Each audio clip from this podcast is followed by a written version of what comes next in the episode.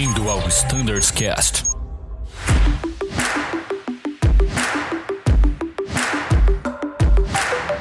Fala pessoal, sejam todos muito bem-vindos. Eu sou o Danilo, seja bem-vindo ao Standards Cast e esse episódio é a continuação daquela série que gravamos com o pessoal da prova do ICAO, o Santos Dumont English Assessment. Fique ligado, então, sem delongas, vamos continuar esse bate-papo sensacional.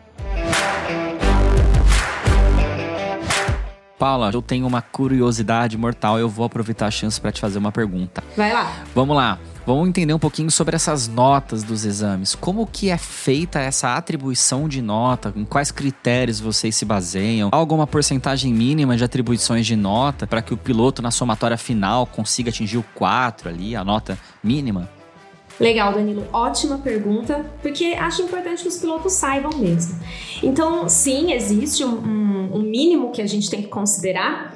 É, tudo que é feito na nossa prova ele é baseado na tabela que a ICAO propôs e no DOC 9835, né, que regula a parte linguística. Então, olha só, a gente tem que considerar alguns pontos relevantes, né? O que, que é a avaliação geral, né? A avaliação holística. É um combinado entre pronúncia, estrutura, vocabulário, fluência, interação e compreensão. A tabela ICAO, que inclusive está no, no, site da ANAC, como você bem disse, é informação pública, né? Ela tem todos os descritores explicando certinho o que é necessário para que o candidato atinja o nível 4, o nível 5, o que, que ele tem para melhorar para sair do nível 3. Então tá tudo lá, bem explicadinho. É, daí nós temos o mínimo que é exigido. Como a Alda disse, na parte da compreensão, o piloto precisa reportar para gente o máximo de informação possível, o maior número de, de informações possível, porque isso vai garantir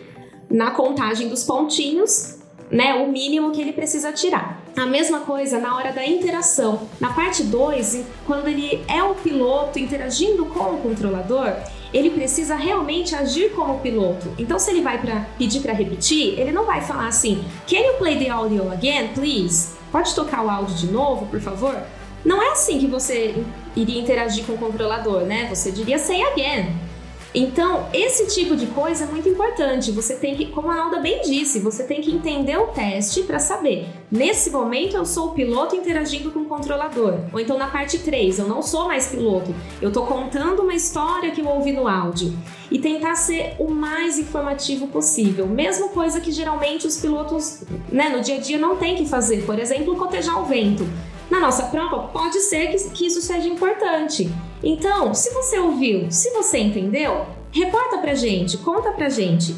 E uma coisa que eu acho que influencia muito também, que é na parte da fluência da interação, é quando o candidato transmite a informação de forma segura pra gente a gente está vendo que ele está confortável com a língua, ele entendeu o que o controlador disse e ele sabe o que ele quer responder. Então, quando ele fala de repente vai passar um nível, mas ele não tem muita certeza do, do nível que ele ouviu, ele fala meio baixo, fala meio engasgando, isso já mostra pra gente que a interação dele também não é muito. Uh, não confiável, né? Mas ele, ele tá, tá sentindo falta de segurança nele mesmo, no inglês dele. Isso também vai impactar bastante no resultado do teste, tá? Então, sempre passar para a gente uma informação clara, de forma que todo mundo, todos os envolvidos na comunidade aeronáutica, na, na aviação, consigam compreender o que você está dizendo, para que haja realmente segurança. Gente, o foco do teste é segurança. Legal, Paula. Olha, eu vou contar uma coisa engraçada que aconteceu comigo. Eu tô voando 30, né? Então os voos são todos para fora. Esse negócio uhum. do say again. Uh, enfim, não vou falar quem, né? Jamais diria, mas voando com um colega aí. E aí, o que aconteceu? Não entendeu as instruções, né? Tudo bem, say again. Aí não entendeu a primeira, say again, a segunda. E aí, lá fora, o gringo, quando tá voando, ele tem um. Ele usa uma frase, uma palavra, quando alguém bloqueia a comunicação e o controle vai ser forçado a responder de novo, né? Depois do terceiro say again, que o cara não conseguiu entender, ele começou a falar block, block, block. Entendeu? Tipo assim, ele já não queria falar o say again, já não tava entendendo e usou o recurso do block. Eu achei genial, uma brasilidade tanto, né? Fala aí.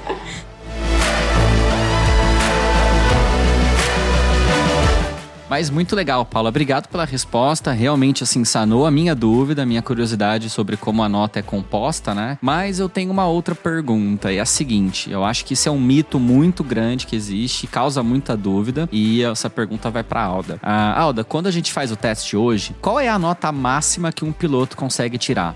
É possível tirar o nível 6? Bom, vamos lá. Hoje em dia, a nota máxima atribuída a cada candidato é o 5 mais. Antigamente, hoje, hoje em dia, por exemplo, não é possível mais atingir o nível 6 porque não existe um teste específico para nível 6. Então, a ANAC tem planos de chamar os candidatos que tiveram 5 mais para posteriormente aplicar um teste de nível 6 e, se possível, se eles eles merecerem, então eles atingem o número, vão atingir o nível 6. Mas por enquanto, a nota máxima que um piloto pode tirar é 5 mais. Legal, Alda. Bem, a gente sabe que quando a gente usa o termo 5 mais, bem, esse não é um termo oficial, tá, pessoal? É só uma forma de distinguir os candidatos que alcançam um nível superior ao 5 e serão aí futuros candidatos a realizar a prova específica do nível 6, né? Fato é, a gente recebe a res o resultado com 5. Beleza? Não tem um maisinho depois não, pessoal. Só gostaria de, de adicionar aqui uma informação. O exame para aplicar a prova referente ao nível 6 já está em fase é, de testes, eles já estão terminando, já está em fase experimental, tá? Muito brevemente, os pilotos vão poder fazer sim a prova para o nível 6 mas eles também precisam que, a, que haja a liberação do acesso do, a, do público externo às dependências da ANAC, tá? Enquanto, por conta do Covid e tudo mais, enquanto não tiver a possibilidade do público externo acessar as dependências da ANAC, não vai ser possível aplicar essa prova, porque essa prova vai ser feita lá dentro da ANAC. Legal, Paula, obrigado pela informação. Pessoal, hoje pra gente é dia 16 de 3 de 2021.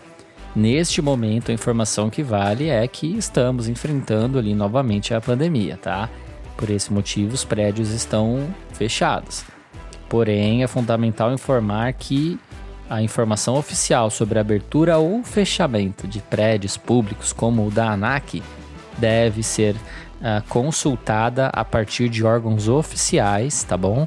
E não a partir deste singelo e humilde podcast.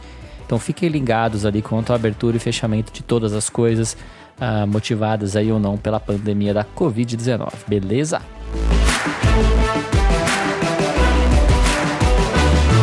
Paula, por favor, qual que é o prazo para a ANAC divulgar os resultados das provas? A ANAC pede até 30 dias úteis. Muito bom. Paula, falando um pouco das regras gerais né, do teste. A ANAC utiliza os dados da ICAO, como vocês falaram, para realizar essa avaliação de inglês. É, e por que que, por exemplo, quando a gente tira o nível 4, há necessidade de realizar o teste a cada 3 anos? Isso mesmo, Bruno. Então, nosso teste, né, ele é reconhecido pela ICAO. Então, isso significa que nós estamos dentro do padrão internacional de exigência de proficiência linguística para os pilotos, né? E como eu já comentei antes, o nível 4 ele não é um nível perfeito de domínio da língua, né? Ele é um nível operacional, que é o nome do nível 4, né? Então, como eu também já falei para vocês, tem vários estudos que comprovam a perda do domínio da língua, porque nós não somos falantes nativos, né, de inglês. É uma segunda língua, é uma habilidade que nós estamos aprendendo e por isso ela tem que ser sempre praticada. Então, é por isso que é necessária a revalidação, né? Por isso que é necessário que faça essa prova novamente, porque vai haver a perda do domínio da língua. Então, por exemplo, né? Um candidato que ele tirou quatro, mas ele tirou quatro nos mínimos operacionais. Se ele não estudou desses três anos que o ICAL dele estava válido, infelizmente a probabilidade de ele não conseguir tirar o 4 novamente é muito grande. Porque se ele já tirou nos mínimos operacionais e ele não estudou, é claro que vai ter uma defasagem, então, infelizmente, é muito provável que ele vá cair a nota, né? Que a gente fala, cair pro, pro, pro nível 3. Por isso que a gente tem sempre que estar tá testando o piloto. E a mesma coisa pro nível 5, tá? O nível 5 ele é um nível avançado, mas nada garante que após os seis anos, ele, se ele não entrou em contato com a língua, ele pode sim perder nível também, pode perder proficiência. A gente tem até é, estudo de caso na ANAC de um piloto que era 5, quando ele foi revalidar, ele tirou 3. em vários descritores. Então, em seis anos, é possível sim que tenha uma perda muito grande da proficiência. Infelizmente, por isso que é necessária a retestagem, tá? Eu queria, eu queria complementar, é, lembrando a vocês, os pilotos, quando recebem o e-mail lá da ANAC com o resultado da prova. Não, mantenham esse e-mail. Quando vocês estiverem para se preparando, né, utilizem esses descritores, as notas dos descritores, para vocês tomarem como referência para a preparação. Então, existe alguns casos em que o piloto chega para a gente e fala: ah, eu fiz a prova, na última vez eu tirei quatro e tirei vários cinco, mas eu não lembro em que eu tirei os cinco. Isso é muito importante saber em que pontos o piloto é forte e naqueles onde ele ainda não atingiu um nível nível ideal. E no 3, então, quando o piloto é nível 3, ele está tentando o 4, isso é mais importante ainda, né? Porque ele tem que saber naqueles pontos onde ele precisa focar o estudo precisa trabalhar mais. Então guardar esse e-mail lá que recebe da ANAC com as notas em cada, em cada habilidade e trabalhar em cima dessas notas, né? E isso é muito importante complementando aí o que a Paula muito bem colocou.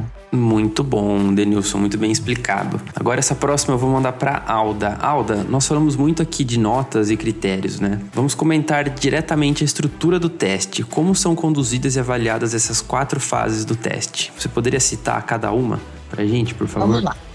Então, as habilidades avaliadas no teste ICAO são pronúncia, estrutura, vocabulário, fluência, compreensão e interação. São seis itens, seis habilidades. A primeira é a pronúncia. Né? Então ali a gente vai anotar, vai ver como ele falou tal. Depois vem a estrutura. A estrutura são as sentenças, as frases que ele pronunciou, como ele se expressou. Depois o vocabulário. O vocabulário dele é operacional? Ele tem um bom vocabulário? Ele consegue se comunicar, ele consegue usar aquele vocabulário. Depois a fluência, né? Então a fluência também é importante, porque às vezes é, é bom que o candidato não faça muito longas, né? Na hora de repetir, de dar a resposta, ficar ah, é, can, é, you repeat, please? Aí você repete, aí demora. Então as palavras, as respostas têm que ser informativas, informativas e também rápidas. Não pode ficar muito tempo pensando, enrolando. Você sente que a pessoa, que o candidato não tem firmeza no que ele está falando entendeu? Uhum. Depois da fluência vem a compreensão. Então, a compreensão é baseada nas interações que o piloto fez durante o teste. Então, na parte 2, quando ele faz o papel do piloto interagindo com o controlador. E na parte 3, aí ele já está reportando o diálogo que ele ouviu. Então, vamos dizer, uma questão vale quatro pontos. Ele tem que mencionar uh, o nível de voo, ele tem que mencionar várias coisas. Se ele mencionar essas quatro coisas, se ele der o readback dessas quatro coisas, ele vai obter os quatro pontos. Se ele esquecer uma, ele obtém três.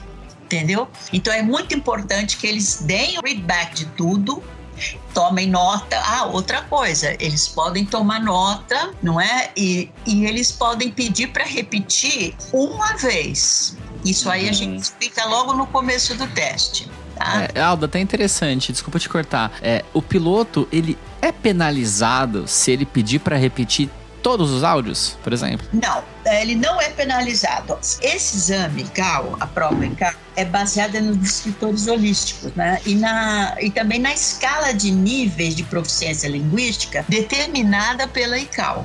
Foi a ICAO que criou essa tabela onde são baseadas a, a, a, onde é baseada a atribuição de notas aos pilotos. Então, a entrevista ela é gravada em áudio e vídeo e o piloto é avaliado por dois examinadores. Um que nós chamamos de ELE, ou seja, o English Language Expert. E o outro é o SME. Esse SME é o Subject Matter Expert, que pode ser um piloto ou um controlador de voo. Então, enquanto o ELE toma conta da parte gramatical, de todas essas estruturas, o SME ele vai focar na parte operacional tá? Então, às vezes, por exemplo, a gente escuta o piloto dizer uma coisa, a gente até fica em dúvida, pode consultar. Eu, como linguista, eu posso consultar, eu devo consultar o expert, não é, na matéria, que é o piloto ou o controlador. Então, você entenderia isso se você fosse, se, se ele estivesse falando, se o piloto tivesse falado isso para você, você como controlador, você entenderia? Sim, Olha posso entender. Ok, não, não, não é válido. Isso é outro assunto. Ele está fora do assunto que ele tem que, que mencionar. Esse teste avalia né, a habilidade do candidato em falar e compreender a língua inglesa. E as questões, como já foi dito aqui, as questões são direcionadas ao universo da aviação, tá? Então, ninguém vai perguntar se você gosta de chocolate meio amargo, branco, porque nada disso, né? É tudo relacionado à aviação. E usando a radiotelefonia também e a fraseologia padrão do, do tráfego aéreo. Tá? Muito bom, Alda. Muito obrigado pela sua explicação explicação. Bem, nosso papo foi muito bacana de novo, mas eu preciso encerrar por aqui porque o tempo do episódio já esgotou.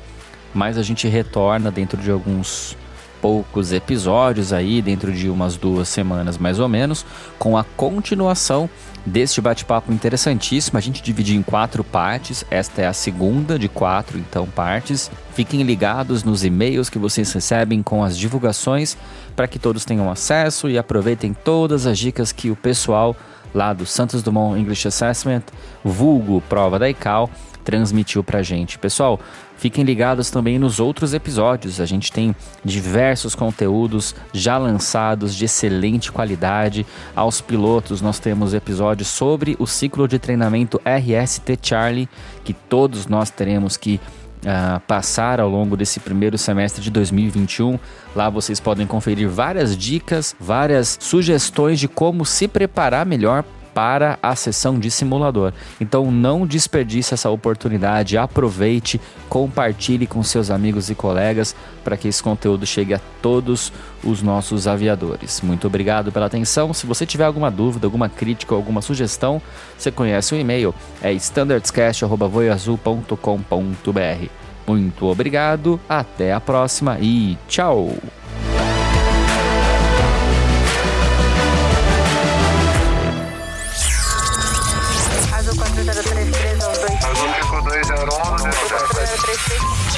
Você ouviu ao Standards Cast.